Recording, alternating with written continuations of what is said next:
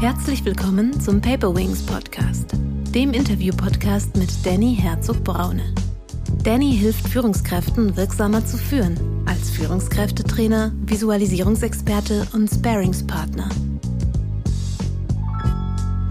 Klar zu sehen, wohin der Weg geht und sei es eben nur für den heutigen Tag, ist schon mal manchmal mehr, als wenn man sich permanent dieser Unklarheit hingibt und das irgendwie vor sich hin wabbert wir neigen halt immer dazu, ins Außen zu gehen und draußen die Klarheit zu suchen, obwohl wir selber total verwirrt sind. Es muss entschieden werden, weil wenn du es nicht tust, lässt du alle im Nebel stehen. Du musst sagen, gehen wir jetzt ins Tal, gehen wir in die Hütte, das ist dein Job. Ansonsten sollte man sich von Führung fernhalten. Herzlich willkommen, liebe Zuhörerinnen und Zuhörer, zu einer neuen Paperwings Podcast Folge. Heute geht es um das Thema, wie führt mich Klarheit zum Erfolg? Als Experten zu diesem Thema habe ich den Autoren Boris Thomas eingeladen. Boris Thomas wurde im Jahr des Drachen geboren. Das gilt als besonders geistreich. Seit über 25 Jahren führt er das Unternehmen Latoflex aus Bremerförde. Der Tischler, Wirtschaftsingenieur und Vortragsredner nimmt nicht nur seinen Kunden die Rückenschmerzen, sondern auch Managern die Bauchschmerzen. Ich habe ein Buch von ihm aus dem Campus Verlag. Dieses heißt Teile die Wolken und finde den Weg. Fünf Schritte zum Erfolg durch Klarheit.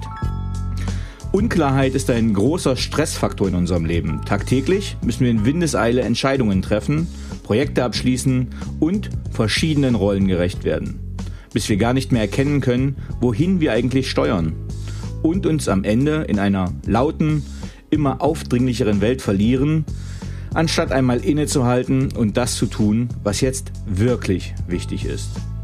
Boris Thomas bietet Führungskräften einen Kompass für sichere Entscheidungen in unruhigen Zeiten und beschreibt in seinem Buch den Weg zu innerer und äußerer Klarheit in fünf Schritten.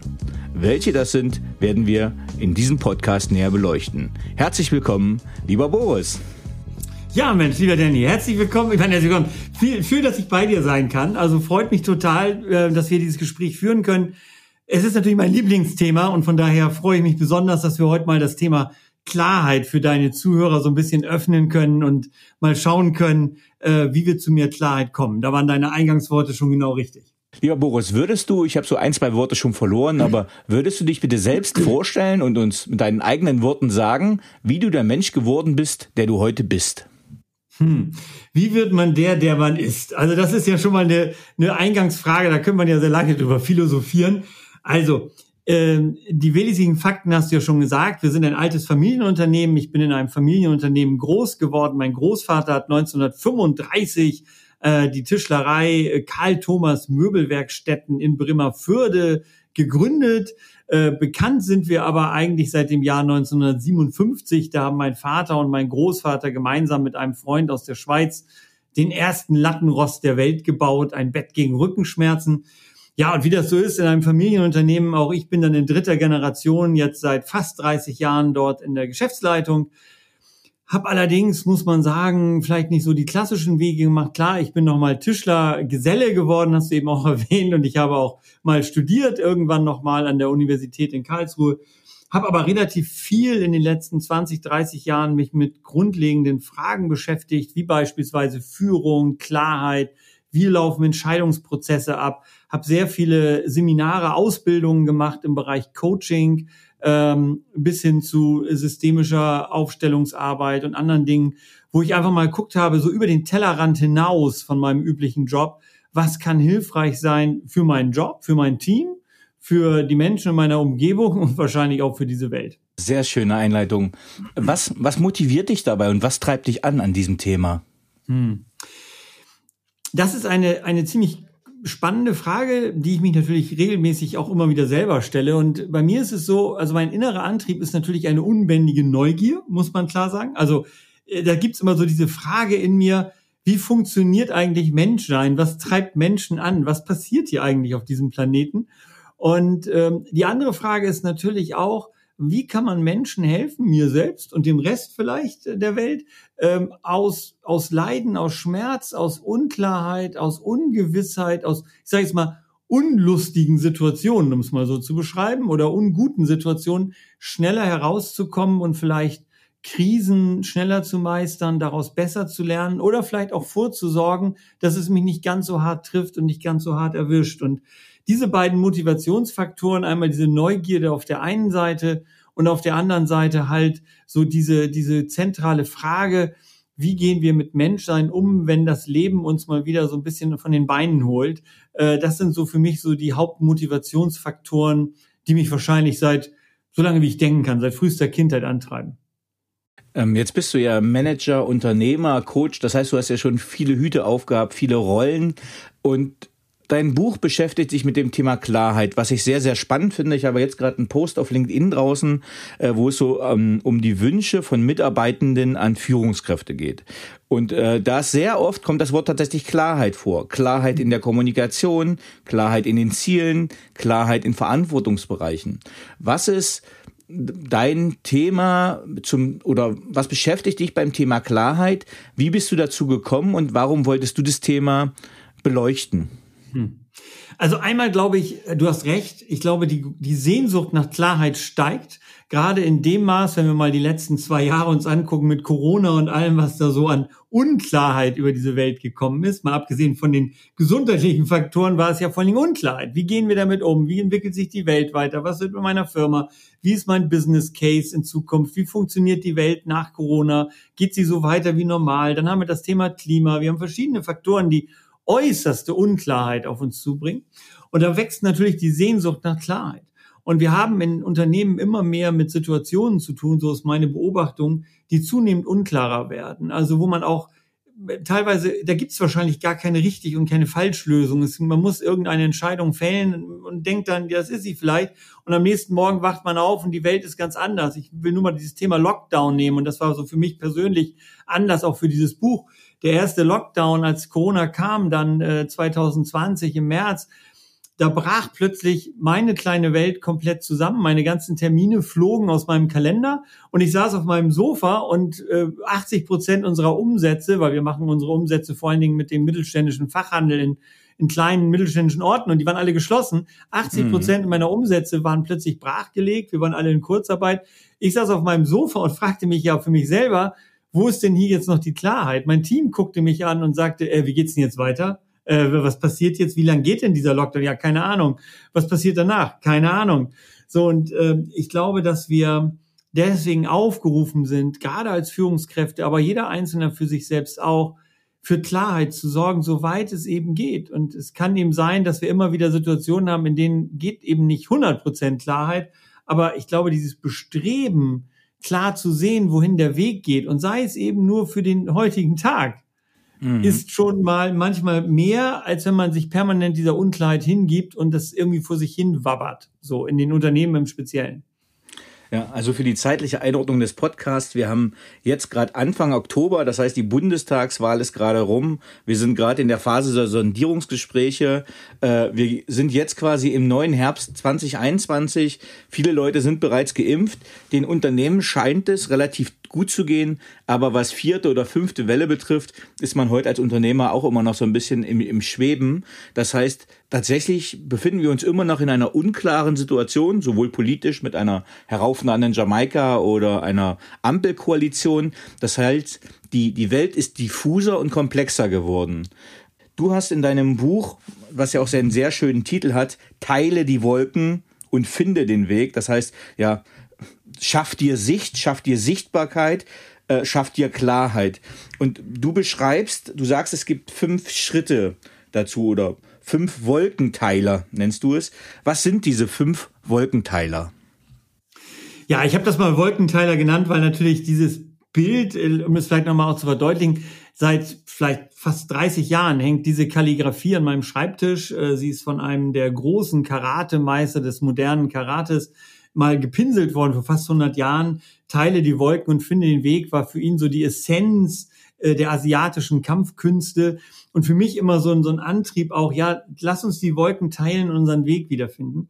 Und ich habe mal versucht, diesen Weg zur Klarheit, weil viele Leute sagen dann, ja, aber wie finde ich denn Klarheit in meinem Leben? Ich sitze hier total verwirrt und das sind ja manchmal auch persönliche Fragen.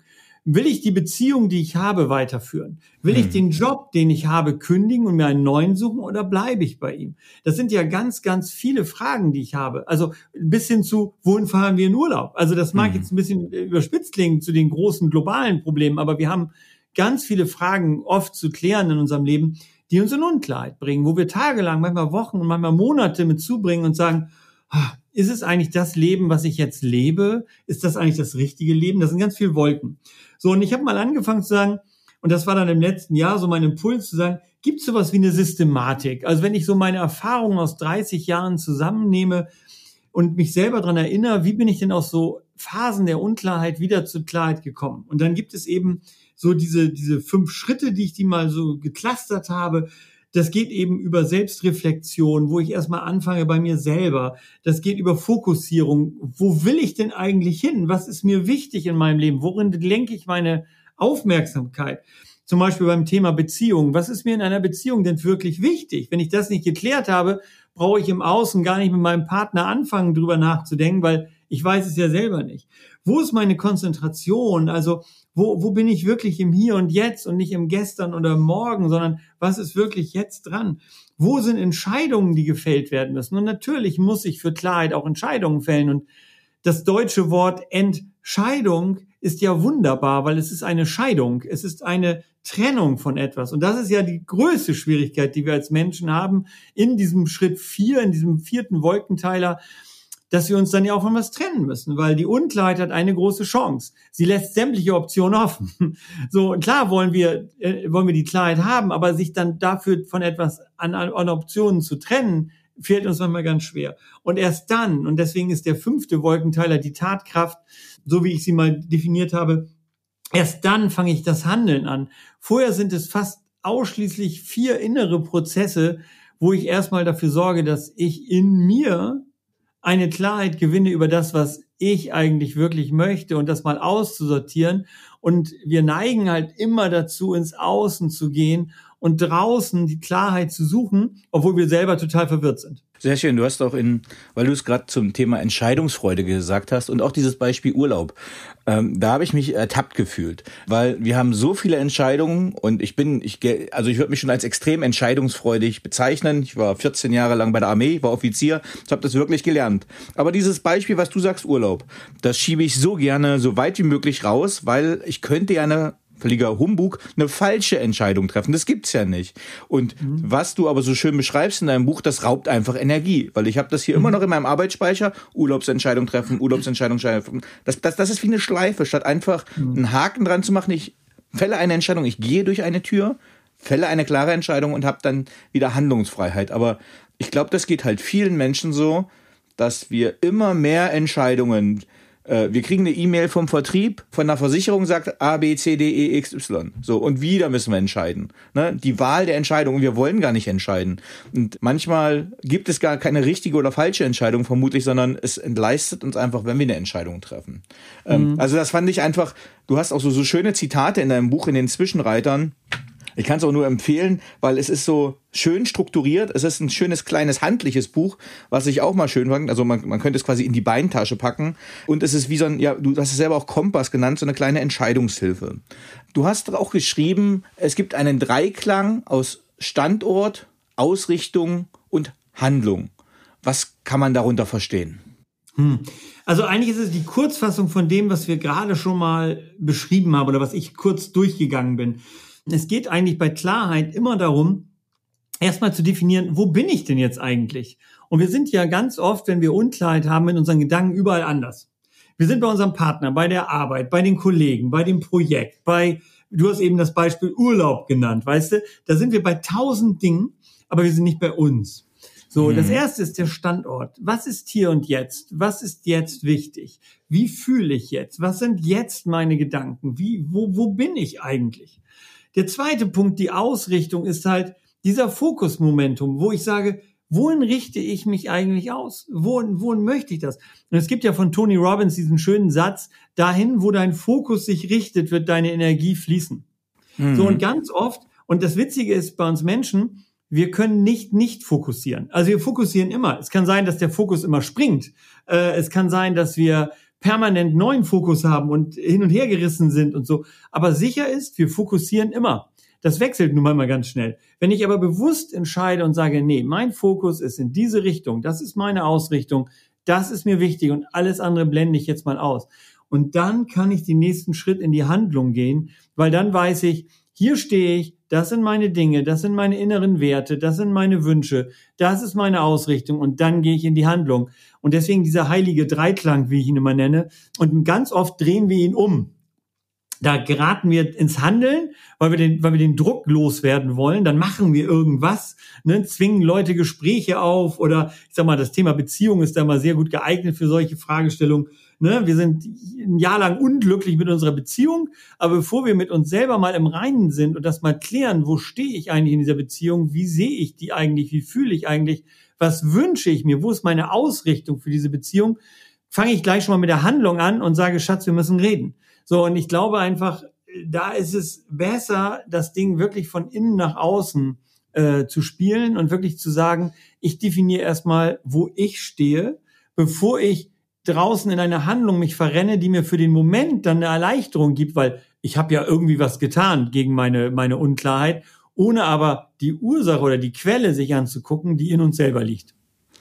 Ähm, jetzt ist das Thema Klarheit für mich ganz spannend und gerade mit dir als Gesprächspartner, denn du vereinst quasi ja zwei Welten, nämlich die des, ja, äh, des Managers, des Geschäftsführers und des Coaches. Wenn ich in, in Coachings bin mit Geschäftsführern oder ich übertrag's mal ein bisschen abstrakter auf die politische Welt, äh, ich habe das Gefühl, dass ganz viel nur noch operativ reagiert wird. Ne? In dieser VUCA-Welt, also volatil, unsicher, komplex und mehrdeutig. Es wird gar nicht mehr strategisch gedacht sondern es wird immer nur reagiert. Und äh, wenn man ja mehrere Leute führt, ein Unternehmen führt, weiß man, dass das ja eigentlich eine Katastrophe ist. Denn äh, wenn unsere Mitarbeitenden etwas von uns Führungskräften erwarten, dann ist es Führung und Klarheit. Aber äh, natürlich geht es dem Geschäftsführer ja genauso wie den Mitarbeitenden. Er weiß ja auch nicht, was kommt. Ne? Wann ist Corona zu Ende? Ist Kurzarbeit jetzt angesagt? Kann ich Kurzarbeit noch verhindern, weil die Krise gleich vorbei ist? Ähm, wie sind deine persönlichen Erfahrungen genau in deiner Funktion? Du, wir haben es nämlich schon angesprochen, aber du bist Geschäftsführer Latoflex, es kommt die Krise. Und du weißt gar nicht, es ist Nebel, weil du kannst nicht sagen, wann ist was zu Ende, weil es keiner sagen kann. Wie findest du dann Klarheit, um strategische Prozesse anzuleiten und deine Führungsmannschaft auf deinen Kurs einzuschwören, den es ja noch, vielleicht noch gar nicht gibt? Ich glaube, das ist die zentrale Frage von Führung. Und ich glaube, du hast es auch sehr, sehr gut beschrieben. Ja, auch Führung ist nicht schlauer als die Mitarbeiter. Man hat einfach nur den Job. So, und da muss man sich ja fragen, wofür ist Führung eigentlich da? Mhm. Meine These ist, im normalen Geschäft, im Tagesgeschäft, die normalen Probleme des Alltags kann jeder Mitarbeiter wahrscheinlich besser lösen als ich. Also, mhm. Äh, da brauchst mich nicht. Mhm. Jetzt kommt aber Nebel auf und alle gucken einen an und sagen, äh, jetzt muss man mal eine Entscheidung her. A oder B? Was denn jetzt? Welches mhm. Projekt ziehen wir jetzt durch? Machen wir jetzt Kurzarbeit oder nicht? Ist die mhm. Krise jetzt, entscheid mal Chef. So, oder entscheid mal Geschäftsführer oder entscheid mal Vorgesetzter. Und ich glaube, die Kernfrage von Führung, und ich versuche, wenn ich neue Führungskräfte habe bei mir, die, die in die Führung gehen wollen äh, und zum ersten Mal da reingehen wollen, sage ich denen immer vor allen Dingen eine Sache. Sei dir bewusst, Dein Job ist, sobald Nebel aufkommt, werden sie dich angucken und du musst eine Entscheidung fällen, wohl mhm. wissend, dass du es auch nicht besser weißt. Aber es muss eine Entscheidung gefällt werden. Mhm. Und ich glaube, dass wir ganz oft Führungskräfte haben, die sich das nicht bewusst gemacht haben. Die, die glauben, vielleicht wenn wir noch eine Nacht drüber schlafen und noch mehr Excel-Tabellen ausfüllen, dann kommen wir der Wahrheit ein bisschen näher. Und meine These ist, das stimmt einfach nicht. Also wenn, wenn die Entscheidung so klar ist, dass ich sie in einer Excel-Tabelle formulieren kann, Kredit A oder Kredit B, so, dann rechne ich das durch und dann nehme ich den, der für mich günstiger ist. Ja, da brauche ich aber keine Führungskraft für. Das kann der Controller oder der Buchhalter auch alleine. Also da brauche ich jetzt niemanden für. Oder wenn ein Kunde bei mir bestellt und sagt, pass auf, ich kann das so oder so machen und einer rechnet das durch und sagt, das ist günstiger, wenn wir die Variante A nehmen, dann macht er das einfach. Da brauchst du keine Führungskraft. In Situationen, die unklar sind, musst du entscheiden, wohl wissend, dass du nicht weißt, ob es die richtige Entscheidung ist. Und dazu musst du dich, ich sag mal, bewusst öffnen. Das musst du aushalten können. Du kannst dich auch von mir aus hinstellen und sagen, ich weiß es auch gerade nicht, aber wir machen jetzt B. So, wir machen das jetzt. Es muss entschieden werden, weil wenn du es nicht tust, lässt du alle im Nebel stehen. Das ist so, ich vergleiche das ein bisschen, vielleicht nochmal so als Story dazu. Das ist für mich das beste Bild. Du bist Bergführer und mit einer Gruppe auf einer Wandertour. So, und jetzt kommt plötzlich ein Schneesturm unerwartet oder ein Gewitter oder was auch immer in den Bergen. Und es wird gefährlich. So, und jetzt kannst du überlegen, steige ich hinab ins Tal oder schaffe ich es noch in die nächste Berghütte? So, guckst dir die Mannschaft an, überlegst hin und her, kann beides falsch oder richtig sein. Sicher ist nur, an der Stelle stehen zu bleiben, ist so ziemlich das Doofste, was du tun kannst. Ja. Irgendeiner muss jetzt entscheiden und es wird niemand aus der Gruppe sein, sondern du bist der Bergführer und du sagst jetzt bitteschön, so, wir schaffen es auf die Hütte oder wir gehen ins Tal. Und vielleicht stellst du einen Tag später fest, war eine doofe Idee. Damit musst du umgehen können und leben können. Aber die Klarheit muss entschieden werden. Du musst sagen, gehen wir jetzt ins Tal, gehen wir in die Hütte. Das ist dein Job. Ansonsten sollte man sich von Führung fernhalten. Ähm, ich glaube, du hast schon eine, eine, sehr gute Frage von mir halb beantwortet, die jetzt auch gekommen wäre. Nämlich, welche Rolle spielt Prokrastination im Rahmen von Klarheit? Also, wie lange kann ich welche Sachen aufschieben? Was gibt es da deiner Meinung nach für Empfehlungen. Was kann ich aufschieben, was soll ich dich nicht aufschieben? Erstmal müssen wir festhalten, das Entspannende finde ich bei diesem Wort ja, wir Deutschen tun uns so schwer, weil wir haben außer Auf Aufschieberitis, glaube ich, kein deutsches Wort für dieses, für dieses hm. eigentlich englische Wort, äh, Procrastination. Ähm, das finde ich immer sehr spannend.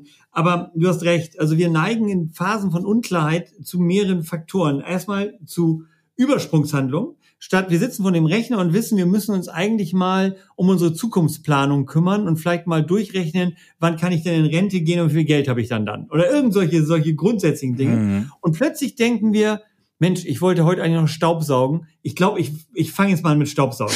So, oder, oder wir alle kennen das, also ich kenne das selbst auch bei meinen Buchprojekten, ich habe jetzt ja zwei Bücher schon geschrieben, du sitzt da und sagst, oh, jetzt muss ich aber echt hier nochmal die letzten Korrekturen am, am Kapitel machen und das ist echt mühselig. Gerade die Korrekturen sind für einen Autor immer ganz schlecht, weil da hast du schon das Gefühl, du hast alles geschrieben ja, ja. und dann sitzt du da vorne vor und plötzlich fällt dir ein, eine Kiste Wasser kaufen. Das machen wir heute jetzt noch. So. Und, und, und ich glaube, diese Übersprungshandlung kennen wir alle. Wir haben, wir haben etwas vor uns, wir, wir drücken uns ein bisschen und plötzlich sind ganz viele kleine Sachen ganz, ganz wichtig. Äh, sie dienen uns natürlich als, als Ventil, weil es ist natürlich ungemütlich, das auszuhalten. Und dann hat man das Gefühl, man hat ja schon mal was gemacht, so, ne, das beruhigt das Gewissen irgendwie. Man kann was auf einer To-Do-Liste abhaken, auch wenn die großen Steine nicht dazugehören. Und deswegen glaube ich, muss man sehr bewusst sich mit diesem Thema auseinandersetzen. Ich bin ein großer Fan von, von David Allen, Getting Things Done. Kennen vielleicht mhm. einige deiner Zuhörer auch. Sehr, sehr stark, kann ich nur empfehlen. Äh, ich habe mich sehr intensiv damit beschäftigt, wie ich mein Leben so organisiere, dass ich dann doch möglichst wenig Ausweichmöglichkeiten habe für solche, ich nenne es jetzt mal Übersprungshandlungen. So, man hat dann zehn Punkte auf der To-Do-Liste, hakt acht ab, weiß aber eigentlich im Kopf, die zwei wären total wichtig gewesen, die sind aber sehr ungemütlich. Also kümmere ich mich aber um die acht und habe irgendwie doch ein gutes Gefühl, ein bisschen was beschickt habe ich heute schon mal. Also das ist, glaube ich, so äh, der psychologische Mechanismus dahinter. Ähm, ist aber urmenschlich und ich glaube, wir können nur davon lernen, indem man selber in den Spiegel guckt und sagt, ja, stimmt, es hat mich mal wieder so erwischt und seine Umgebung so aufzubauen, dass es möglichst ablenkungsfrei funktioniert, habe ich auch in meinem Buch so ein paar Beispiele gegeben, gerade seinen Arbeitsplatz so einzurichten, dass er möglichst wenig Ablenkung bietet und das große Thema ist hier natürlich, muss man erwähnen, auch, auch für deine Zuhörer, ist eben das Internet, die permanente Online-Erreichbarkeit. Also immer macht irgendwas Ping-Ping, ne, mal eben Mails gucken, bevor man dann die wesentlichen, dass die richtige Mail an einen wichtigen Kunden schreibt, die vielleicht ein bisschen ungemütlicher ist, weil der Kunde eine Reklamation hat oder so. Dann kann man ja noch mal eben schnell vorher Mail checken und mal eben gucken, ob es das Neues gibt und mal eben bei Social Media nachgucken, wer da was gepostet hat. Also es ist, es ist eine große Herausforderung in der heutigen Zeit, sich dem zu entziehen. Also es ist ein schönes Beispiel. Ich gebe auch so Zeit- und Selbstmanagement-Kurse. Ähm, und ich glaube, ich bin mein bester Schüler eigentlich. Also ich mache das, glaube ich, alles nur, damit ich mich selber immer wieder fokussiere. Denn gerade die Ablenkungselemente, ich habe noch einen Tab von LinkedIn offen, da kommt eine Nachricht, ist eigentlich völlig, ist nicht dringlich, ist nicht wichtig, aber äh, ich lasse mich jetzt von meinem Buchprojekt ablenken, wo ich endlich mal die Zeit gefunden habe, mich dran zu setzen und mache dann das äh, Dringliche, nee, das un nicht Dringliche und Unwichtige, statt das nicht Dringliche, aber Wichtige endlich mal zu erledigen. Und auch was du vorher gesagt hast, das finde ich so, ähm, das merke ich halt immer in Führungskräfte-Seminaren. Also das, was man an strategischen Sachen machen muss, das ist 20 Prozent der Arbeit nur. Man muss ja nicht jeden Tag strategisch arbeiten, aber es macht halt 80 Prozent des Outputs aus. Aber wir beschäftigen uns 80 Prozent mit operativen Kleinscheiß, nenne ich es mal. Und das macht aber eigentlich nur 20 Prozent des Ganzen aus. Deswegen mhm. äh, finde ich das ein, ist ein sehr spannenden Punkt, den du da auch beleuchtest. Ja. Ähm, Jetzt habe ich gesagt, wir, wir reden die ganze Zeit über Klarheit. Äh, die Frage ist aber, äh, wie definierst du eigentlich Klarheit? Was ist der, was, wo führst du deinen Leser ran? Was kriegt er als Ziel damit? Mhm. Also ich, das war auch meine, meine Ursprungsfrage, von der ist sie super gut am Anfang, weil äh, ich habe sie auch in den ersten Kapiteln, quasi in den Vorworten, wenn man so ja auch schon beantwortet, weil ich habe mich erstmal hingesetzt im letzten Jahr und habe mich gefragt, was ist denn das eigentlich, so dieses Klarheitsgefühl, wenn man das mal in eine Definition packt? So. Und ich habe das für mich mal so definiert, äh, dass ich genau weiß, wo ich stehe und wo ich nicht stehe. Also das ist die Frage des Standortes. Ähm, und zwar manchmal ist es, was wir vorhin schon hatten, dieses Thema, wo man nicht ist, was man nicht tut als Definition, manchmal viel stärker und wichtiger für die Klarheit, als die Position, an der man sich befindet, weil wir natürlich immer möglichst viele Türen offen halten, was immer zu Unklarheit führt. Ich habe das mal so definiert, eine starke Marke, wenn man das mal auf Marketing betrachtet, mhm. wächst an ihrem Nein, an ihren Grenzen, an Dingen, die sie nicht tut, an Dingen, an Märkten, die sie nicht beliefert. Daran wächst man. Und das schafft halt Klarheit im Kopf. Dann gibt es eben die Frage, also, wo stehe ich und wo stehe ich nicht? Wohin gucke ich und wohin gucke ich nicht? Und was ist jetzt zu tun? Und jetzt kommt das Entscheidende und was ist hier und jetzt nicht zu tun. So, und ähm, ich glaube, dass gerade diese Nicht-Varianten, also was ist nicht zu tun, wo stehe ich gerade nicht, wo gucke ich gerade nicht hin, was ist nicht in meinem Fokus, das ist das, wo wir uns am ehesten drum drücken. Ich habe ganz oft Menschen, die viele coole Ideen haben zu dem Punkt, an dem sie eigentlich sind und auch ihre Wünsche und so weiter. Aber die klare Abgrenzung zu dem, was sie nicht wollen, fällt uns Menschen unheimlich schwer, weil dafür müssen wir Türen schließen. So, und deswegen ist für mich Klarheit eben klar zu definieren, was man alles nicht ist, wo man nicht hinguckt und was man nicht tut. Oder Beispiel, wir beide haben jetzt hier diesen Podcast. Mein Fokus ist voll auf dieses Gespräch ausgerichtet, auf dich, auf deine Fragen, die zu beantworten, mir vorzustellen, was deine Hörer wohl interessieren könnte, was für sie spannend und hilfreich für ihr Leben sein könnte. Das ist mein Fokus. Alles andere existiert für mich gerade nicht. Also mhm. hier wird jetzt nicht nebenbei, man kennt das so von Zoom-Meetings, ne, wenn Leute so heimlich nebenbei mal eben aufs Handy gucken, mal sehen, was da so los ist. Ne? Also ähm, äh, ist ja auch menschlich, wie gesagt, ist ja auch keine Verurteilung, aber ist halt so, das merkt man dann deutlich. Aber mein Fokus ist jetzt auf dieses Gespräch gerichtet. Ich weiß, ich sitze hier in Bremerförde in meinem, in meinem Videoraum, äh, um mit dir dieses Gespräch zu führen. Das ist der Ort. Ich bin an keinem anderen Ort. Meine kompletten Gedanken sind hier fokussiert. Und meine einzige Handlung, die jetzt zu tun ist, ist, deine Fragen zu beantworten und deine Leser mit Informationen oder Hörer mit Informationen zu versorgen, die einfach spannend für ihr Leben sind, die, die sie weiterhelfen. Alles andere gehört hier nicht her. Und damit bin ich in diesem Moment klar. Ähm, Du hast da, das ist spannende Aussage, du hast davor auch was sehr Spannendes gesagt. Das ist so meine Erfahrung, was unsere Aufgabe als Führungskraft oder als Coach auch ist, äh, wo ich oft merke, dass es gar nichts damit zu tun hat, ob man in einem Thema drin ist. Ähm, und zwar Fremdklarheit und Eigenklarheit würde ich es jetzt mal nehmen. Also wir sind in so einem Strudel von Gedanken, von Inspirationen, von Ideen, kann XY-Projekt sein, nehmen wir einfach ein beliebiges Projekt, eine Marketingkampagne etc. Und äh, unser Gegenüber sagt uns vielleicht sogar, nehmen wir Lattoflex als Beispiel, dein Marketingchef hat ganz viele tausend Ideen, aber die Ursprungsfrage bringst du als Externer vielleicht rein, sagst, was ist das Ziel der Kampagne? Es geht nicht darum, den Kanal, es geht nicht um, äh, ob der Jingle toll ist, sondern was ist die Botschaft, was wollen wir transportieren? Dass diese Fremdsicht oft klarer ist als die Eigenperspektive. Würdest du das genauso sehen? Ich glaube, das ist die Kernfrage von Coaching. Also ähm, die Frage ist ja, warum, warum brauchen wir sowas wie Coaches? Warum brauchen mhm. wir Trainer? Warum brauchen wir überhaupt manchmal jemanden, der von außen kommt? Und es gibt vielleicht, äh, macht es das deutlich, es gab mal eine Studie, die ist bestimmt 20 Jahre alt, die äh, aus Amerika stammte, in der Soziologie auch ein paar Mal schon wiederholt worden ist. Und zwar geht es um den Einfluss von starken und schwachen Beziehungen. Mhm. Äh, starke Beziehungen sind unsere familiären Bande, sind äh, Kinder, Ehepartner, Eltern, was auch immer. Das sind so diese starken Bande, die wir haben. Und interessant war in dieser Studie, dass die größten Impulse für unsere Weiterentwicklung im Leben, die entscheidenden Wendungen, sind fast immer von Menschen mit schwachen Beziehungen zu uns äh, gegeben worden. Das heißt, Menschen wie Lehrer, Leute, die also eher so von sehr weit außen uns einen Impuls gegeben haben für eine neue, klare Richtung in unserem Leben, vielleicht einen neuen Beruf zu ergreifen, umzuziehen, was auch immer. Und äh, so ist es auch mit Coaches. Ein guter Coach darf nicht mit mir befreundet sein, sonst kann er mir ja nicht mehr auf die Füße treten. Eine Führungskraft muss von außen Klarheit bringen, wenn in dem Team selber Unklarheit herrscht. Das heißt, da muss ein externer Blick sein. Und ich habe mhm. das mal so beschrieben, das ist so ein bisschen wie mit einem Chirurgen. Wenn ein Chirurg einen Blinddarm entfernen will, darf er nicht im Blinddarm sitzen.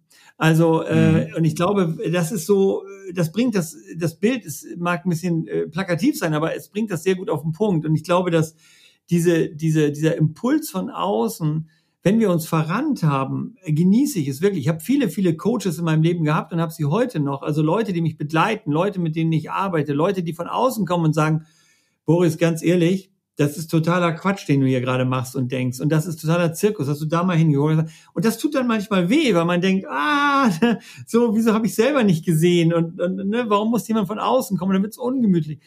Ich glaube, dass das unglaublich wichtig ist. Es ist ein flammendes Plädoyer für Coaches. Nicht umsonst haben alle Spitzensportler des Universums, wer auch immer, selbst, selbst die Spitzenmusiker haben einen, jemand, der sie trainiert, der sie anleitet, der mit ihnen arbeitet, der etwas tut mit ihnen, der, der einfach der einfach da ist. Und ähm, ich glaube einfach, ähm, das ist diese, dieses Momentum, wo von außen jemand reinkommt und mit dem Finger auf etwas zeigt und uns einen wichtigen Impuls gibt.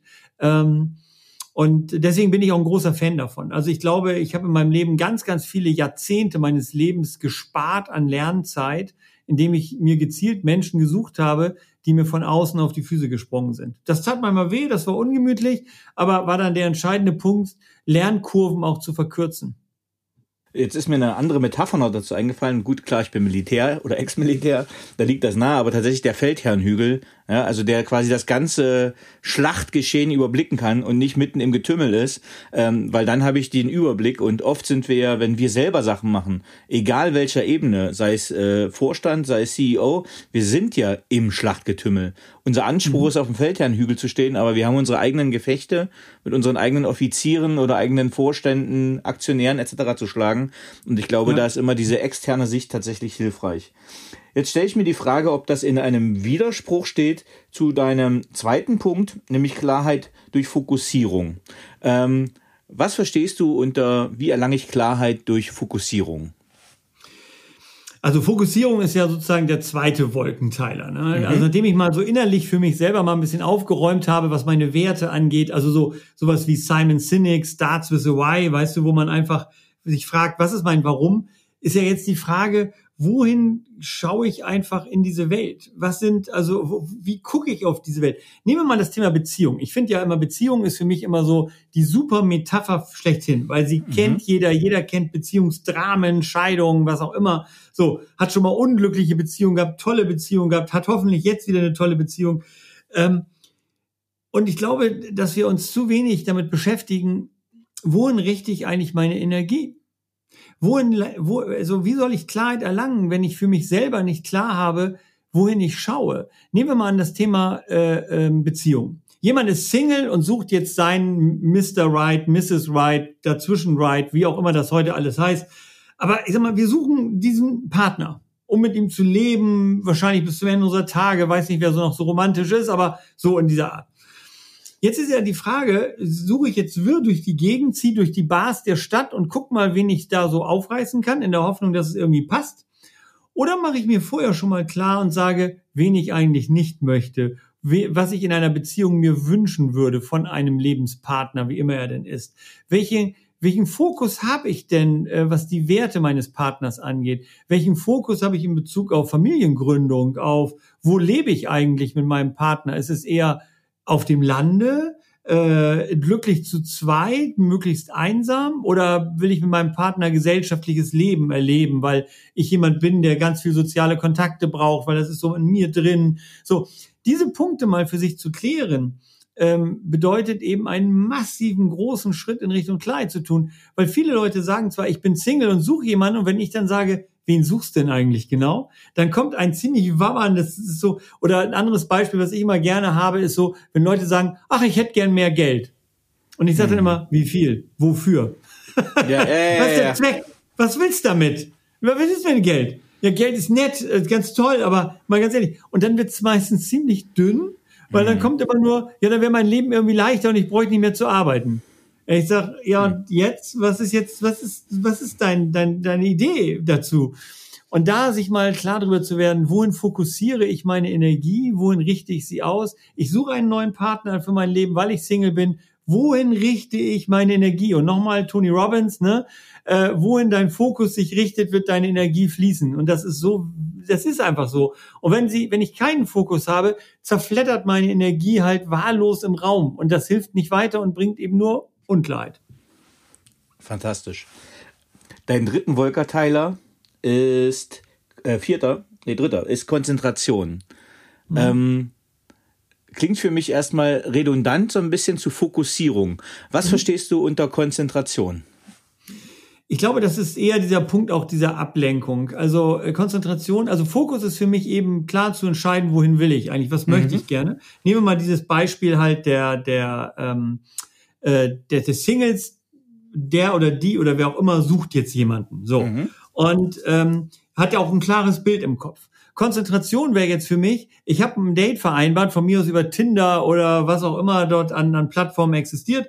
So, und sitze jetzt mit diesem möglichen Zukunftspartner an einem Tisch. Hab in meinem Kopf ganz klar, pass mal auf, das und das und das möchte ich und das, da habe ich keine Lust zu. Also wenn der in die in die Richtung geht, ist es nichts für mich. Und jetzt sitze ich da und die Konzentration bedeutet einfach das, was ich eben auch beschrieben habe, nämlich hier und jetzt zu sein. Wirklich zu überlegen, wie kriege ich Klarheit in mein Wirken und Handeln, indem ich nicht abgelenkt bin, indem ich wirklich mich auf diesen Fokus konzentriere und diesen Fokus auch halten kann. Also nehmen wir mal an, ich hätte jetzt hier mein Handy auf Vibrationsalarm oder hier meine Smartwatch wäre jetzt irgendwie auch am Vibrieren permanent. Hm. Dann weiß ich, würde meine Konzentration für den Fokus, mit dir jetzt ein tolles Gespräch zu führen und deinen Zuhörern richtig coolen Content zu bieten, hm. würde permanent abgelenkt sein. Ja. So, weil ich immer sagen würde, bzz, dann würde ich nebenbei doch mal irgendwie gucken, weil es wird ja permanent vibrieren, so, bzz, bzz, bzz, so. Und Konzentration ist einfach äh, für mich, sich auf diesen Fokus zu konzentrieren und zu sagen, das will ich erreichen. Und wenn jemand sagt, mein Fokus ist, ich möchte aus den Schulden rauskommen, mein Fokus ist, ich möchte ein erfülltes Arbeitsleben haben, mein Fokus ist, was auch immer das sein mag, dann, ähm, dann richte ich meine Konzentration so aus, dass ich darauf auch diesen Fokus halten kann. Konzentration bedeutet, ich halte den Fokus, den ich gewählt habe, aufrecht. So, gelingen mir das zu 100 Prozent? Nein, das wird nie zu 100 Prozent funktionieren. Wir sind Menschen. Willkommen im Leben. Also wir sind keine Zen-Mönche, die irgendwie abgeschieden in einem Kloster in einer Höhle sitzen. Manchmal würde ich mir das wünschen. Da würde ich sagen, manchmal der gibt so Punkte in meinem Leben, wo ich denke, ey, jetzt in der Höhle alleine, ne, das wäre großartig. Würde ich mein Buch auch schneller fertig kriegen. Aber weißt du, es ist einfach, es ist das Bestreben zu sagen, ich tue alles dafür, so konzentriert im Hier und Jetzt wirklich meinen Fokus zu halten. Das ist der Schritt, um den es hier im, im dritten Wolkenteiler geht. Ja, ich glaube, das ist auch passend schön zu deiner Analogie mit dem Bergsteiger, dass wenn man jetzt die Entscheidung getroffen hat, okay, wir gehen jetzt weiter rauf zur nächsten Berghütte, dass wir jetzt sagen, okay, jetzt gehen wir aber da auch hin und lassen uns nicht ja. ablenken. Und wenn ich ja. mal ein Reh sehe, dann okay, dann gucke ich mir das Reh an und gehe aber weiter und laufe nicht dem Reh hinterher, sondern ja. äh, ich, ich halte Kurs. Ähm, der nächste Punkt, das geht quasi auch in die Richtung wieder Wolkenteiler, äh, ihr Entscheidungsfreude. Klarheit ja. an den Weggabelungen des Lebens. Und das merke ich bei Führungskräften, bei Menschen allgemein, als Coach ganz oft, aber auch an mir selbst, komplett selbstkritisch. Ähm, kaufe ich ein Haus, kaufe ich ein Haus nicht? Traue ich mir jetzt, die Finanzierung zu machen, traue ich es nicht? Nehme ich den neuen Job an, das Angebot ist äh, verlockend, aber sind die Mitarbeiter wirklich besser? Schmeckt das Müsli besser? Also ist das Gras beim Nachbarn wirklich grüner oder nicht? Ähm, was verstehst du oder kannst du uns das ein bisschen beleuchten, was du mit diesem Wolkenteiler Entscheidungsfreude vermitteln willst?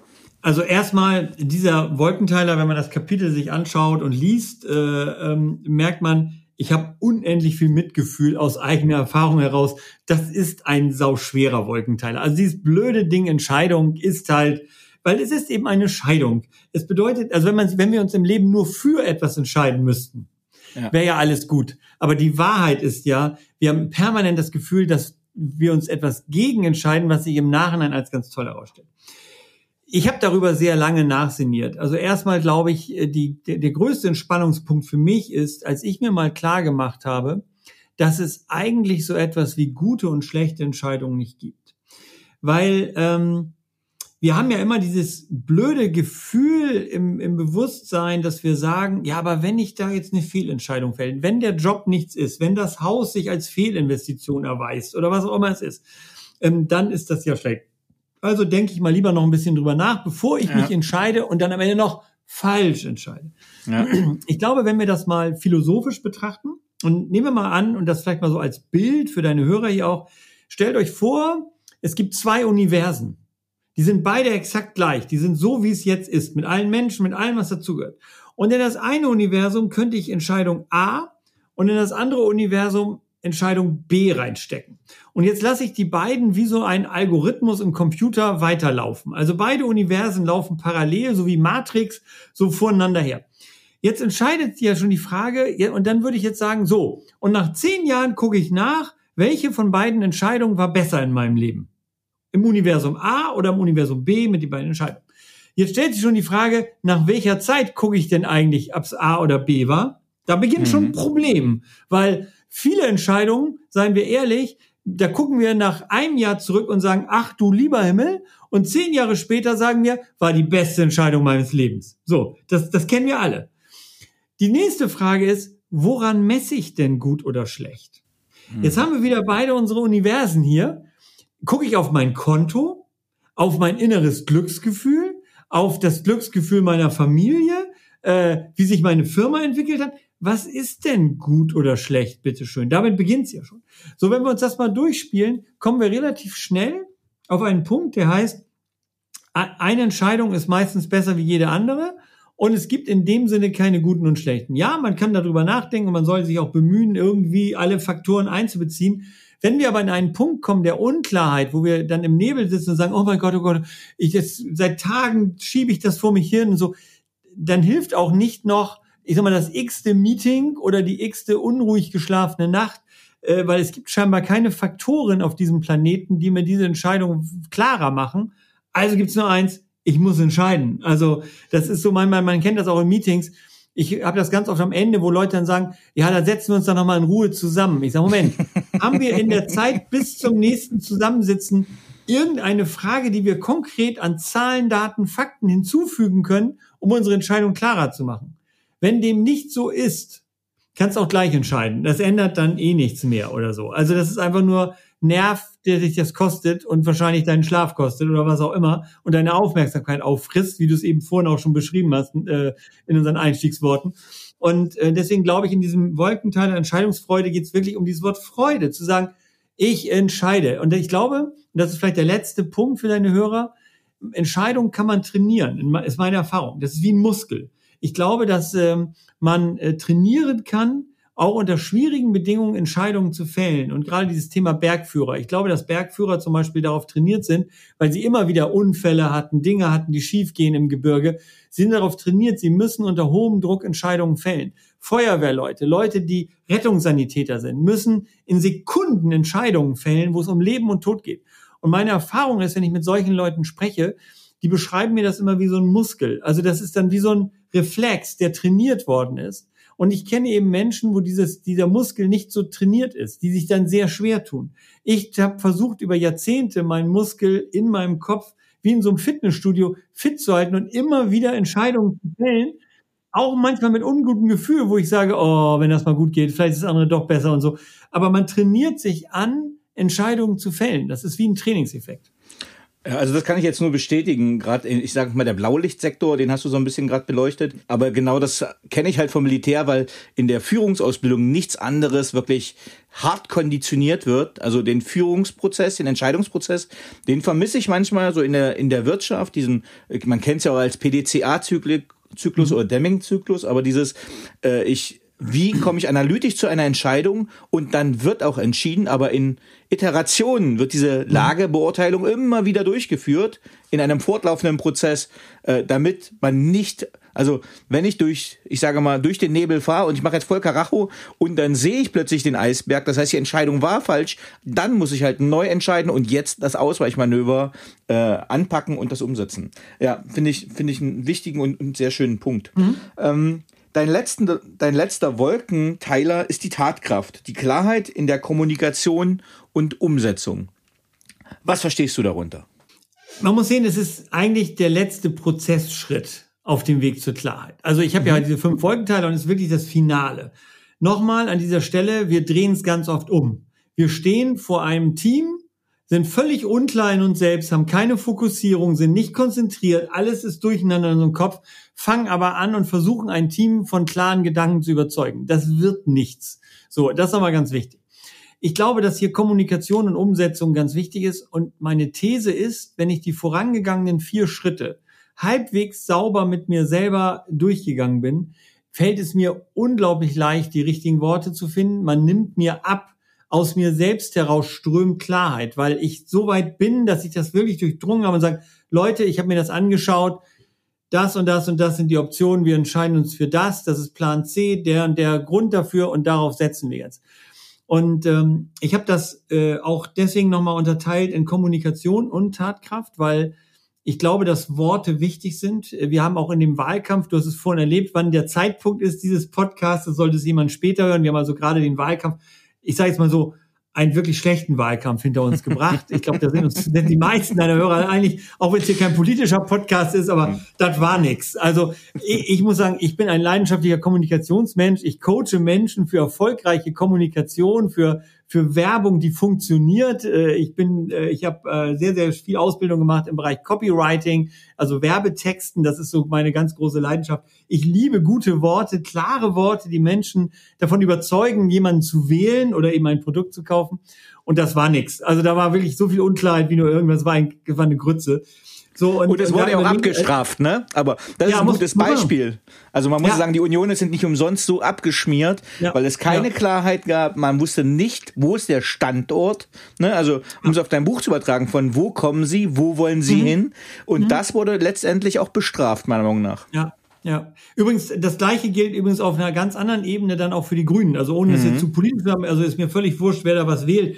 Aber bei den Grünen konnte man zum Beispiel auch deutlich sehen, dass sie eigentlich mit ihrer Spitzenkandidatin dann am Hadern waren, schlechtes Krisenmanagement gemacht haben, sehr unklar waren, wie sie jetzt damit umgehen sollten. Ganz ehrlich, diese komische Sache mit ihrem Buch oder so, mit der Klarheit, wie ich damit umgehen soll. Ich hätte die Leute zusammengeholt und gesagt, pass auf Leute, lass mal überlegen, wir haben eine kleine Krise laufen, der Wahlkampf beginnt gerade. Wie kriegen wir das Ding schnell unter Kontrolle? Stattdessen wurde das ein endloses, quälender Prozess, da ja. sieht man eben sehr, sehr schön, das Beispiel ist super dafür, was Unklarheit anrichten kann. Äh, und jetzt sind wir bei dem fünften Wolkenteiler, eben klare Kommunikation. Ähm, das bedeutet eben, ich wähle die Worte so klar, dass Menschen mich auch verstehen, dass sie wissen, wo ich stehe. Jetzt sind wir bei den anderen Wolkenteilern. Ich kommuniziere ja die ersten vier Wolkenteiler, wo ich stehe, wo mein Fokus ist, was mir wichtig ist, warum ich zu dieser Entscheidung gelangt bin. Und hier geht's jetzt lang. Und ich glaube, das geht gar nicht um Rechtfertigung oder ähnliche Dinge. Und ich bin ja nun auch Speaker, ich halte viele, viele Vorträge. Ähm, wenn ich, wenn ich schlechte Redner sehe und ich saß mal in einer Jury für einen Speaker Slam zum Beispiel, mhm. da sollte ich dann andere Redner dann so beurteilen.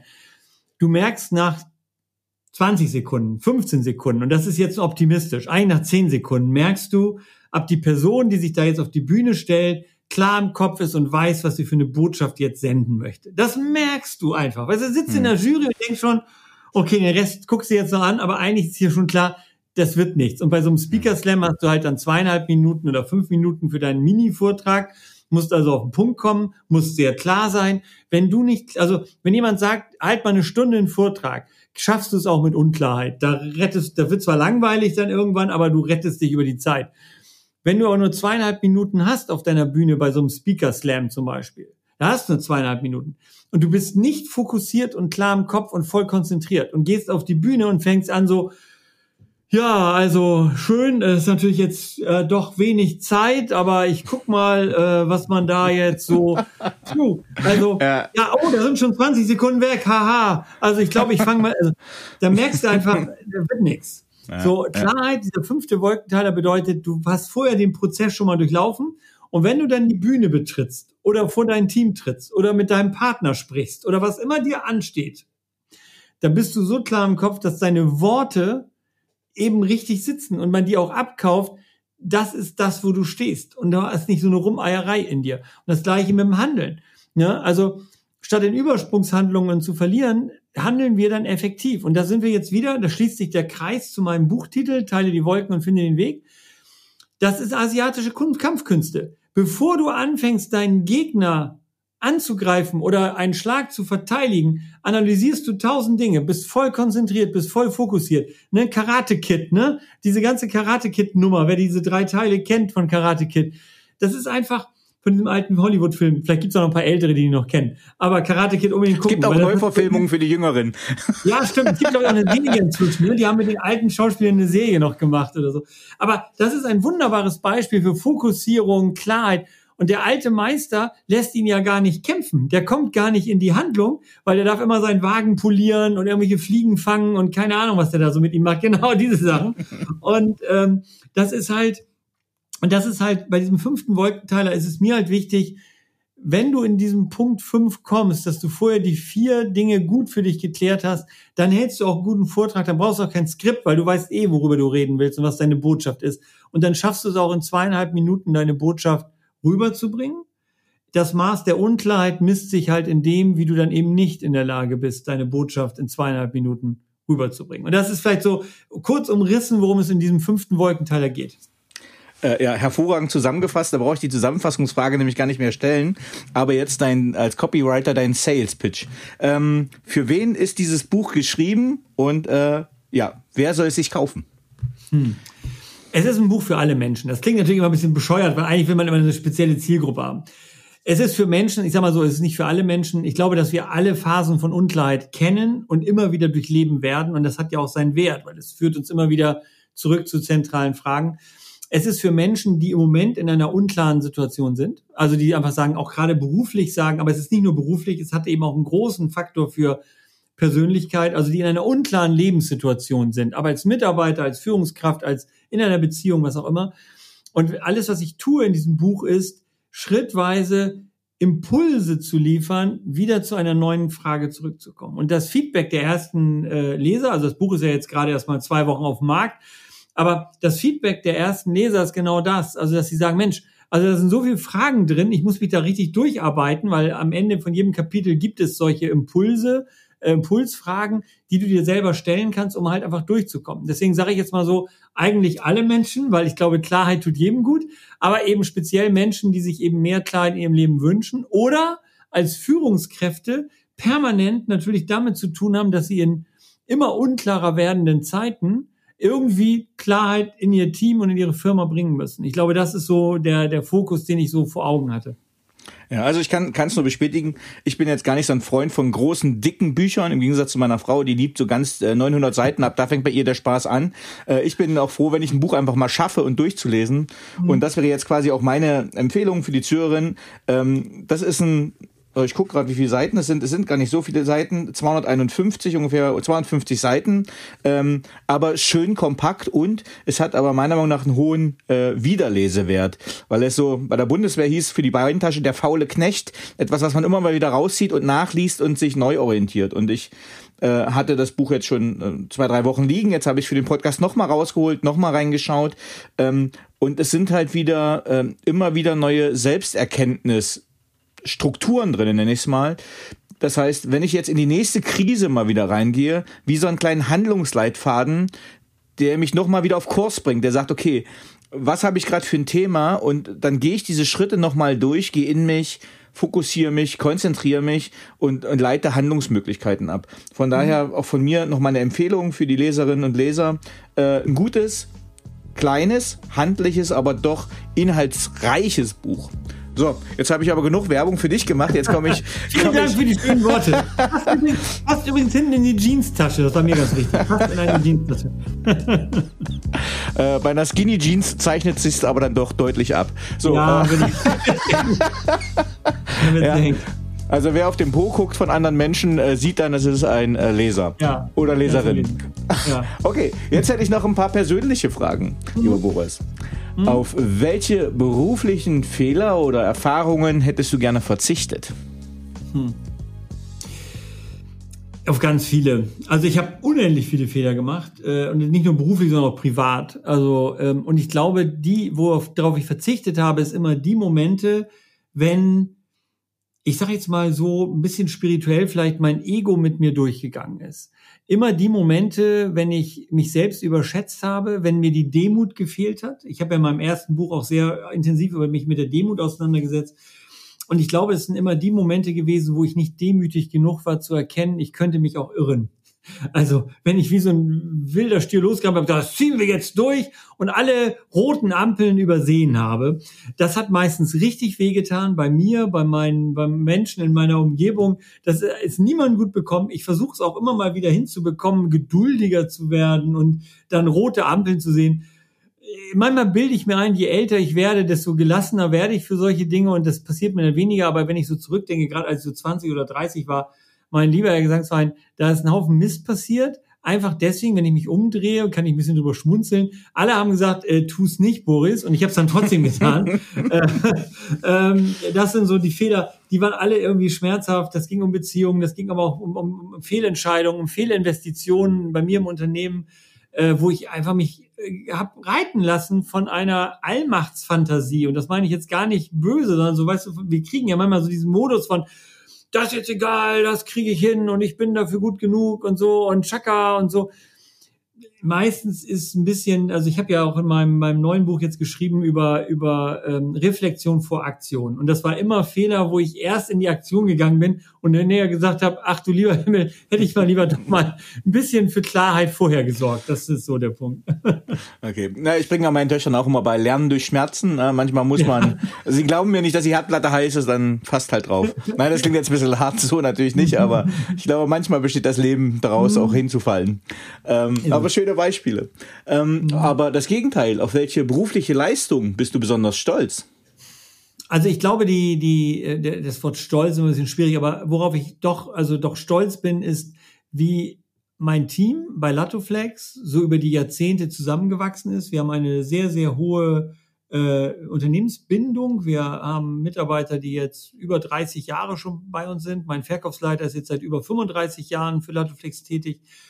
Und das ist schon etwas, was, glaube ich, besonders ist und was so eine gewisse Auszeichnung auch ist äh, für das, was wir dort geschaffen haben an Kultur, an Miteinander im Team, dass es eben schon was Besonderes und Spezielles ist und auch es geschafft haben. Und das ist gerade die Herausforderung der letzten zwei Jahre gewesen und anderthalb Jahre gewesen jetzt in dieser Corona-Zeit. Das war ein schwerer Schlag natürlich für den Team Spirit, für unseren Latoflex Spirit. Der Lockdown, ne, Kurzarbeit, die Büros waren leer. Und eigentlich sind wir immer noch mit Aufräumarbeiten mental beschäftigt. Also man merkt es deutlich. Wir haben jetzt in dieser Woche beispielsweise unser erstes, ab morgen haben wir unser erstes Latoflex zentrales äh, Deutschland, Schweiz, Österreich Verkaufsmeeting. Das ist das erste seit fast zwei Jahren jetzt äh, wieder in echt, in Präsenz, wie man das ja neudeutsch nennt. Ähm, und äh, wir freuen uns alle schon ganz großartig drauf, weil es tut mal wieder gut, dieses Team zu fühlen, zu erleben, weil wir das seit fast zwei Jahren nicht mehr gehabt haben. Und äh, aber da bin ich sehr stolz drauf, dass wir hier auch gut durch die Krise gekommen sind, weil wir es geschafft haben, da auch diese menschliche Komponente sehr weit oben zu halten und es einen sehr großen Zusammenhalt gerade in solchen Krisen gibt. Sehr schön. Welche Fähigkeit bzw. Fertigkeit möchtest du gerne haben, die du noch nicht hast? Gibt es eine klare Antwort? Geduld. Also mir gehen Dinge nie schnell genug. Also mein altes Motto ist, macht nichts, wenn es schnell geht. Ich werde, ich werde wahnsinnig. Ich, ich, ich habe schon Zen-Seminare gemacht, ich habe Schweigeretreats besucht, ich war in Klöstern, ja, ich habe alles ausprobiert. Ich habe sogar Yoga getestet, was allerdings nicht zu mir ist. Yoga kriege ich nicht hin, das will ich in dem nichts mehr. Aber ähm, wobei meine Tochter ist, ist, ist Yogameisterin, also aber die hat auch inzwischen, glaube ich, bei mir aufgegeben. Aber ähm, so dieser Punkt, weißt du, ich habe es immer noch, ich stelle mich an die falsche Supermarktkasse und vor mir kriegt einer das nicht auf die Naht und ich kriege jedes Mal, kann ich kotzen. Ah, also da würde ich mir manchmal wünschen, etwas geduldiger zu sein. Kriege ich nicht hin, weil ich kriege die Krise, wenn es langsam ist. Also Langsamkeit macht mich wahnsinnig. Vielleicht ist das die Meisterprüfung in diesem Leben. Manchmal rede ich mir aber auch ein, man muss sich ja auch Meisterprüfung fürs nächste Leben aufbewahren. Also insofern, äh, aber das ist sicherlich so. Ich hab's gerne schnell. Also dann bitte schnell und direkt und sofort und aber nicht so lange auf die Bank schieben, oder? Äh, das finde ich ganz witzig, weil Stephen R. Covey hat ja hier dieses Buch geschrieben, ähm, äh, The Habits of Highly Effective People, ja. wo er diesen Punkt Sharpen the Sword drin hat über Meditation. Da mhm. habe ich letztens, ich glaube, es war mit Sebastian Purps Pardigol, der sich mhm. sehr stark mit Neurowissenschaften beschäftigt im Interview. Ich, ja, ja. Und der hat, da ging es auch um Yoga, weil ich gesagt habe, ich habe halt auch Yoga gemacht, um den Kopf frei zu kriegen. Aber ähm, bei Yoga rast mein Kopf noch viel schneller. Also es gehen mir halt mehr Gedanken durch den Kopf und es wird eher intensiver. Äh, und da hat er das aber auch bestätigt. Naja, dann wirkt halt für Klarheit, was sich wirklich intensiv beschäftigt. Aber Ruhe kriege ich da auch nicht in den Geist. Das heißt, ich leide damit hier. Äh, Yoga entspannt mich zwar körperlich, aber geistig, äh, ja, äh, werde ich da nicht ruhiger. Welches Buch oder Bücher haben dich am meisten geprägt bzw. dein Leben beeinflusst? Oh, ich bin eine Leseratte. Also ich habe ich habe tausende von Büchern und ganz, ganz viele haben mich an bestimmten Punkten, also ich glaube ja mal zu bestimmten Punkten meines Lebens habe ich gerade die richtigen Autoren gefunden. Dazu gehören sehr praktische Dinge. Ich habe einen schon genannt, Getting Things Done, David Allen. Also für mich einer der ganz großen Dinge, so Mind Like Water. Ne? Also gehört auch zur Klarheit dazu. Dann sehr spirituelle Bücher, Eckart Tolle jetzt, äh, Now. Ne? Also für mich immer noch ein ganz, ganz großartiges Buch. Copywriting habe ich vorhin erwähnt. Dan Kennedy, für mich einer der ganz großen Mentoren, die ich hatte in meinem Leben. Dan Kennedy. Ich habe sehr viel mich natürlich mit Religion und Spiritualität beschäftigt. Deswegen solche Bücher wie zum Beispiel Zen-Geist, Anfängergeist äh, für die Grundlagen des Zen äh, habe ich mehrfach gelesen, aber eben auch Bücher so, also ich weiß zum Beispiel, eines der Bücher, die mich mit 16 ganz massiv geprägt hat, ist Hermann Hesse Siddhartha. Ich habe das Buch, glaube ich, inzwischen zehnmal gelesen. Ich liebe diese Analogie zu, zum Lebensweg Buddhas. Ähm, das sind so Bücher, wo ich weiß, die berühren mich heute noch zutiefst. Also Siddhartha ist irgendwie immer noch auch sprachlich ein Meisterwerk von, von Hermann Hesse. Ich liebe dieses Buch. Ich weiß, es ist sehr spirituell und es hat sehr, sehr viel aus, aber ich, ich liebe es und ich lese jedes Mal was Neues draus aus diesem mhm. Buch. Der ganze Lebensweg des Siddhartha äh, finde ich großartig, finde ich, also ist manchmal wie so ein alter Ego für mich, finde ich, finde ich ganz, ganz toll. Also das sind so die, die Bandbreite, die ich habe von sehr praktischen Dingen im Businessbereich, Getting Things Done, David Allen, äh, dann Dan Kennedy, ganz, ganz wichtiger Mensch für mich, äh, bis hin eben zu Zen-Geist, Anfängergeist, äh, Kurs in Wundern, äh, Eckart Tolle, Byron Katie, all die ganzen Dinge. Also da habe ich eine sehr große Spektrum. Könnte ich mich schwer für eins entscheiden, weil je nach Lebensphase waren immer verschiedene Themen dran. Ja, sehr schöne Beispiele. Also das Eckart Tolle habe ich jetzt gerade erst angefangen. Äh, genau das Jetzt-Buch. Äh und tatsächlich habe ich, glaube ich, das erste Kapitel gleich zweimal nacheinander gelesen, weil das so gut und dicht schon ist. Und ja. das muss man erstmal eine Weile verdauen, bevor man dann wirklich weitergeht, weil das äh, schon was auslöst. Mhm. Äh, super ja. Empfehlung, cool. Ähm, wer waren die drei Menschen, die den größten Einfluss auf deine berufliche Entwicklung hatten? Auch hier müsste ich wahrscheinlich eine endlose Liste machen. Aber ganz wichtig, also da würde ich sagen, Nummer eins in meinem Leben sehr prägend für mein Leben äh, ist sicherlich mein Großvater gewesen. Also Karl Thomas, äh, sehr spannender Mensch. Ich berichte auch über seine Geschichte in meinen Vorträgen immer, weil er hat eine sehr spannende Karriere hingelegt, in Anführungszeichen, mit bei den Nazis im Knast gesessen, äh, hat, sein, hat die Firma aufgebaut, war ein sehr spezieller Mensch, der mir sehr, sehr viele Impulse für mein Leben immer wieder gegeben hat und für mich auch immer so eine Inspiration war, selbst mit weit über 90 Jahren war er eigentlich immer wie 16, habe ich gesagt. Und das war immer so eine, so eine Neugierde, die mich immer fasziniert hat, wo ich mir sagte, wow, ne, also er war immer auch mit über 90 hoch interessiert an dem, was passiert und, und so. Und das war für mich immer so ein, so ein Leitbild, äh, auch selber neugierig zu bleiben. Und dann würden zwei, drei, vier, fünf, zehn Leute kommen. Ich habe ein paar eben genannt. Ich habe immer bemüht, viele Leute persönlich kennenzulernen. Ich war bei Eckart Tolle live, ich habe äh, Byron Katie kennengelernt, ich war mehrfach bei Tony Robbins, habe seine University mitgemacht. es sind ganz, ganz viele Mentoren, nenne ich sie mal, die mhm. zu bestimmten Zeitabschnitten meines Lebens mir Impulse gegeben haben. Aber der Nummer eins Faktor würde ich ganz klar meinen Großvater setzen. Schön, sehr schön persönlich. Und ich kann mir fast vorstellen, dass er auch kein sehr geduldiger Mensch war. Hypothese? Nee, ist nicht seine starke Seite. auch nicht mit, auch nicht mit seinen Mitmenschen. Also er war, also ich glaube, wenn man, wenn solche Menschen, das ist wahrscheinlich mit Steve Jobs, wenn solche Menschen mhm. mit solchen charakterlichen Eigenschaften älter werden, verzeiht man es ihnen irgendwann, weil dann sind die einfach so. Das gehört zu seinem Charakter dazu. In jungen Jahren hat er Menschen schon auf die Palme gebracht. Das ist ganz sicher. Super.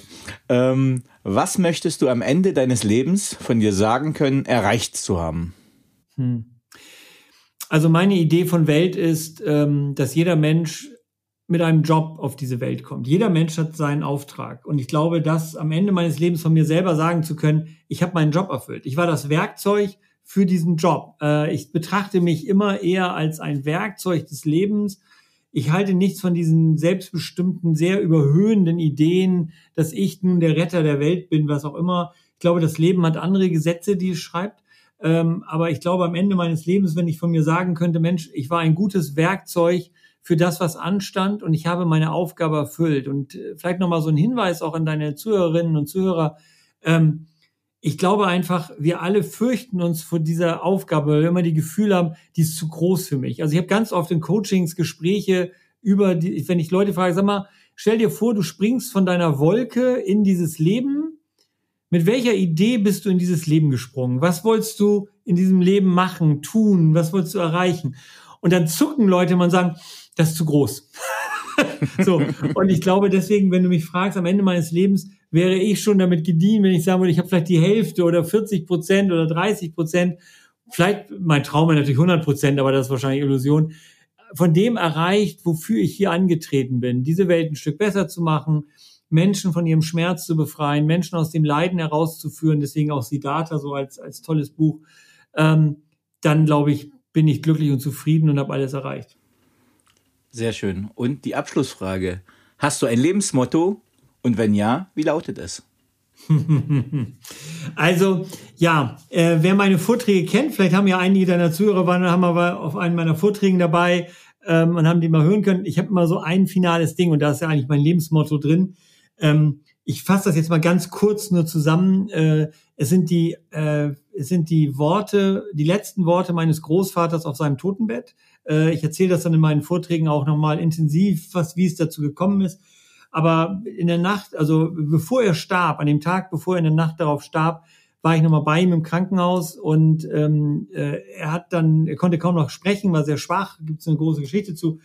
Und hat dann aber zu mir, ich bin dann immer dichter an ihn rangekommen auf seinem Totenbett und auf seinem Krankenbett damals und um ihn zu verstehen, weil er krächzte nur noch, es war sehr leise seine Stimme und er hatte kaum noch Kraft.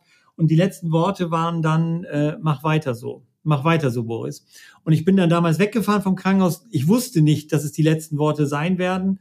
Äh, er ist dann darauf gestorben, kurz danach. Ich habe ihn auch nicht wieder gesprochen.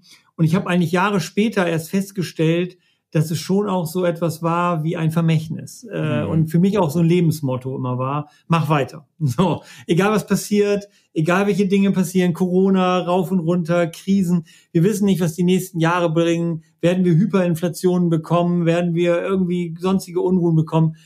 Eins ist sicher, mein Motto wird immer sein, okay, nächsten Morgen schauen wir mal, was noch so geht, mach weiter.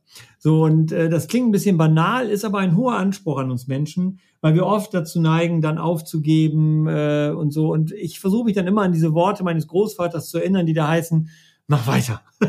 Egal was passiert. Und wenn ich mir das Leben von ihm angucke, der war bei den Nazis im Knast, die haben ihm die Firma geschlossen, er war mehrfach fast Konkurs. Wenn der nicht weitergemacht hätte, würden wir beide heute hier nicht sprechen. So, und, und daran versuche ich mich immer zu erinnern.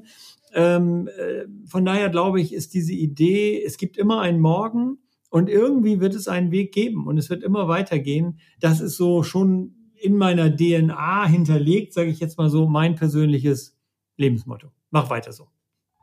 So. Ich sag mal, danach kann nichts mehr kommen. Lieber Boris Thomas, vielen, vielen Dank für dieses humorvolle, klare und auch geistreiche Gespräch. Vielen lieben Dank. Ja. Ich danke dir. War tolle Fragen übrigens, fand ich total mega. Also war sehr spannend. Konnte ich mich ja richtig austoben. Äh, mag ich. Schöne Fragen. Übrigens ganz wichtig nochmal so als zum Abschluss auch nochmal.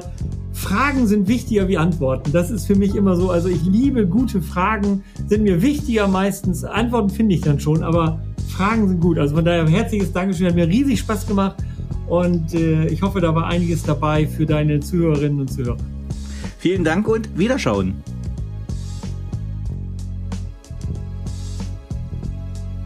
So, liebe Zuhörerinnen und Zuhörer, ich hoffe, Ihnen hat dieser Podcast gefallen. Wenn er Ihnen gefallen hat, hinterlassen Sie gerne ein Abo, eine positive Bewertung und empfehlen Sie diesen Podcast weiter. Bleiben Sie gesund. Mit besten Grüßen, Ihr Danny Herzog Braune.